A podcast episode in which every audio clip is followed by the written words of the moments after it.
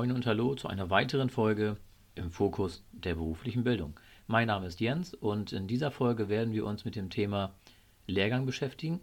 Daraus werde ich auch einen Mehrteiler machen, weil das Thema ist eigentlich so umfangreich und so groß, dass ich dann entschieden habe, das Ganze auf mehrere Episoden sozusagen zu verteilen. Fangen wir eigentlich an mit dem ersten Teil. In dieser Folge geht es im Schwerpunkt um das ganze Thema Vorbereitung zur Teilnahme an einem Lehrgang. Ein Lehrgang, wie ich ihn jetzt hier anspreche, bezieht sich hauptsächlich auf einen Langzeitlehrgang. Das heißt, alles das, was länger geht als, ja, sag mal, rund ein Jahr. Also eine Fortbildung zum Meister, Fachwirt, Fachkaufmann, vielleicht den Betriebswirt und alle weiteren Versionen, die es da von der IHK und auch von den sag mal, Handwerkskammern angeboten werden.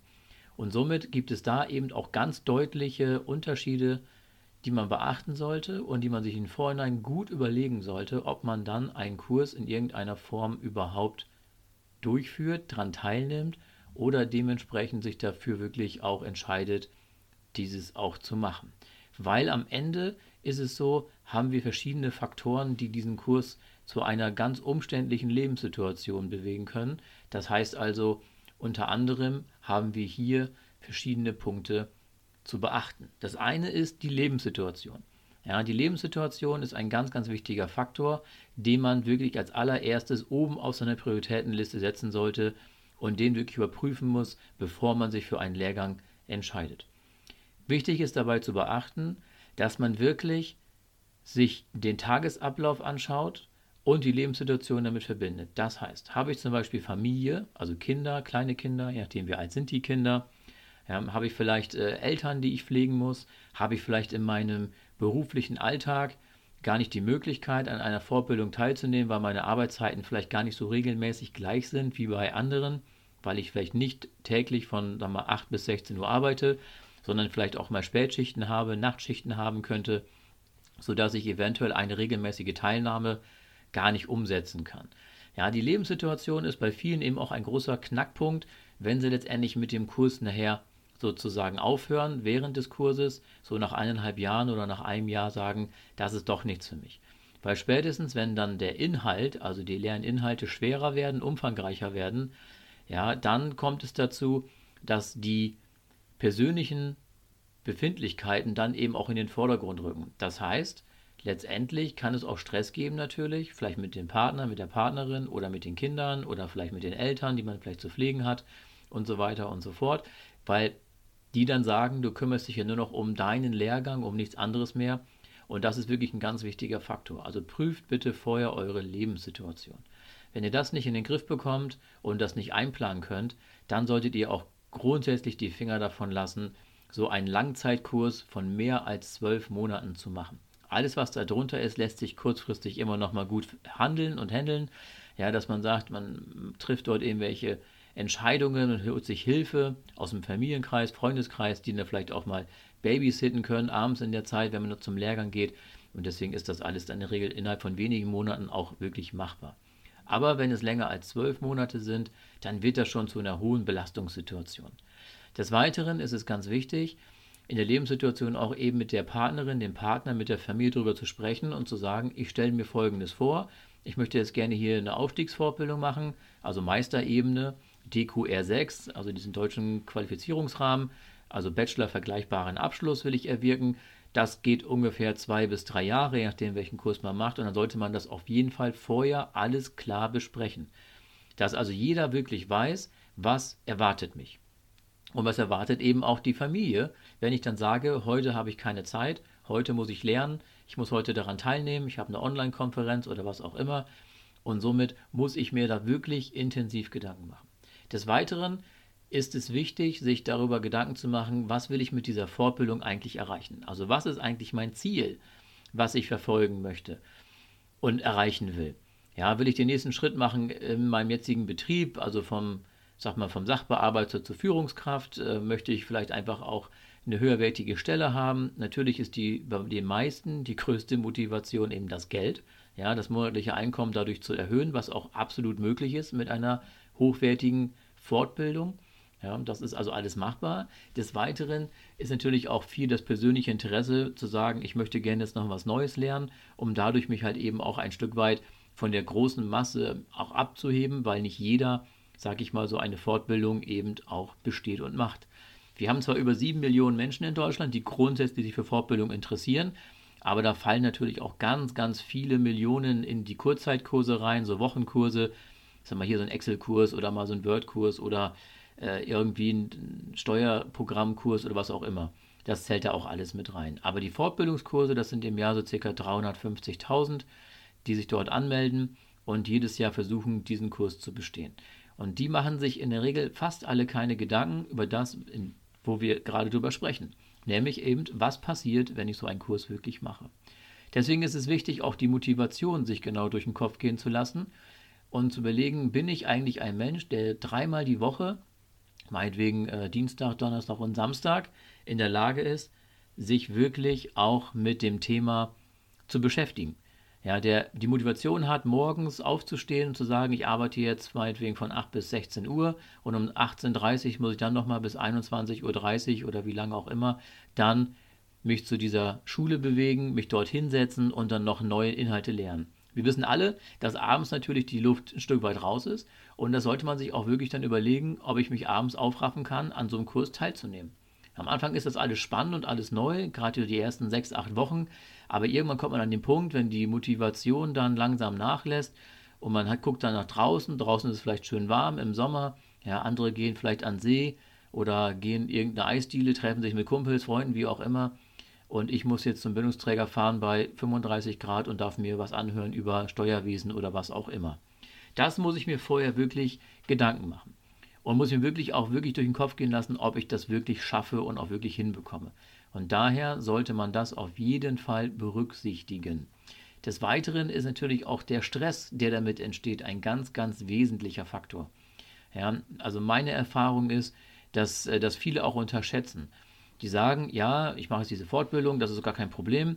Ähm, da setze ich mich hin und lerne einfach den Teil und dann bin ich damit durch. Und damit ist es eben nicht getan. Wenn ich so eine Aufstiegsvorbildung mache über einen längeren Zeitraum, dann werde ich dementsprechend mit wirklich ganz, ganz viel Wissen sozusagen, ja, wird mir um die Ohren gehauen. Und das ist wirklich ein großes Problem, dass ich dann eben auch dieses Wissen erstmal für mich verarbeiten muss. Ich muss es auch nachlernen und dann ist es halt eben mit dreimal in der Woche daran teilnehmen nicht gemacht. Das heißt, ich muss wirklich eben auch Lernzeiten berücksichtigen und dann muss ich mir auch sagen, sonntags meinetwegen, irgendwann vormittags oder am besten nach dem Mittag, wenn es dann, also das Essen grob verdaut ist, so ab 14 Uhr, mich dann hinzusetzen, vielleicht nochmal für zwei, drei Stunden und dann auch nochmal das aus der Woche, das Gelernte nachzuarbeiten. Weil in der Prüfung oder in den Prüfungen wird in der Regel wenig replizierendes Wissen abgefragt. Das heißt also, ähm, nennen Sie einfach mal drei Möglichkeiten der der Führungssituation. Ja, das wird dann nicht gefragt, sondern es kommt eine konkrete Ausgangssituation, eine betriebliche Situation und dann muss man eine Transferleistung schaffen. Das heißt, das, was ich gelernt habe, muss ich praktisch anwenden können, beziehungsweise theoretisch hinschreiben können. Und das ist das, was eben bei vielen dazu führt, dass sie die Prüfung nicht bestehen. Die Durchfallquoten sind je nach Bildungsträger unterschiedlich. Ja, es gibt gute Bildungsträger, da ist die Quote bei 30 Prozent. Und dann gibt es Bildungsträger, die haben eine Quote von ungefähr 65 Prozent oder teilweise noch höher. Liegt auch immer ein Stück weit daran, was man natürlich auch für einen Fortbildungskurs besucht. Aber darüber möchte ich gerne noch in der weiteren Folge drüber sprechen. Also, wenn ich jetzt konkret sage, ja, ich möchte einen Fortbildungskurs äh, machen, eine Aufstiegsfortbildung, was muss ich denn bei der Auswahl des Bildungsträgers beachten? Bei der Bildungseinrichtung, was kann ich dort fragen? Was sollte ich fragen? Welche Zahlen sollte ich mir geben lassen, um auch ein gewisses Gefühl zu haben, dass ich dort eben gut aufgehoben bin? Aber das kommt alles in der nächsten Folge die ich dann veröffentlicht werde dazu. Wie ich gerade schon sagte, Stress und Belastung ist ein großes Thema. Viel wichtiger ist eben auch einen strukturierten Tagesablauf zu organisieren. Und das hatte ich ja eingangs auch schon gesagt, dass eben die Lebenssituation, das heißt also, ich habe eine tägliche Arbeitszeit, 40 Stunden die Woche, vielleicht muss ich sogar 45 Stunden arbeiten, weil ich gar nicht anders rumkomme und weil der Arbeitgeber mir einfach den Freiraum nicht gibt, weniger Stunden machen zu können, weil die Arbeit einfach so viel ist, dann muss ich wirklich ein sehr strukturierter Mensch sein. Ich muss ein klarer Mensch sein, der sagt, ich lerne jetzt hier und ich muss mir den Ablauf wirklich antrainieren. Das heißt, ich gehe jeden Tag arbeiten, 8 bis 16 Uhr, dann komme ich nach Hause und ich weiß, Dienstag und Donnerstag oder Montag und Mittwoch oder wie auch immer, habe ich jetzt meine Fortbildung. Daran nehme ich teil, um mein Ziel zu erreichen. Und dann muss ich das wirklich mir auch adaptieren weil ich ja erstmal auch lernen muss, in den ersten Monaten wieder zu lernen. Wenn ich jetzt 10, 15 Jahre die Schulbank nicht gedrückt habe, dann habe ich da ein großes Problem mit, weil das Gehirn erstmal auf dieses neue Lernen von Informationen gar nicht trainiert ist, sondern ich habe ja im Alltag gelebt. Das heißt, das, was ich arbeitlich oder per Arbeit jeden Tag mache, kann ich, habe ich verinnerlicht, routiniert. Da braucht der Körper und der Kopf gar nicht mehr groß nachdenken. Das ist einfach Routine. Das ist halt eben Berufserfahrung, die man dann gesammelt hat. Aber da lerne ich in so einem Kurs eben viele neue Inhalte, die ich dann am Ende des Tages wirklich auch vernünftig zusammenbringen muss. Und das ist etwas, was äh, eine große Herausforderung ist für viele Kursteilnehmer. Und das ist auch oft der Grund, warum am Ende des Tages viele auch den Kurs abbrechen, weil sie sagen, ich schaffe es einfach privat nicht mehr, alles unter einem Dach zu bekommen, unter einem Hut zu bekommen. Weil so eine Fortbildung kostet natürlich auch verdammt viel Geld. Ja, so eine Aufstiegsfortbildung liegen in der Regel, je nachdem, was man macht, zwischen 3.500 Euro und 7.000 Euro. Natürlich kann ich einen Teil des Geldes durch Fördermittel mir wiedergeben lassen, BAföG oder sonstiges.